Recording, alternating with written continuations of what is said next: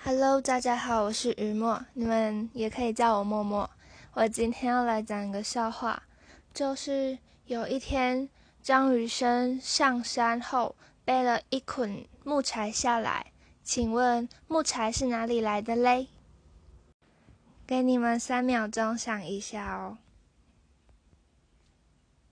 嘿嘿，答案是与生俱来的。哼 当初听到这个笑话，我就快笑死了，所以来跟大家分享一下。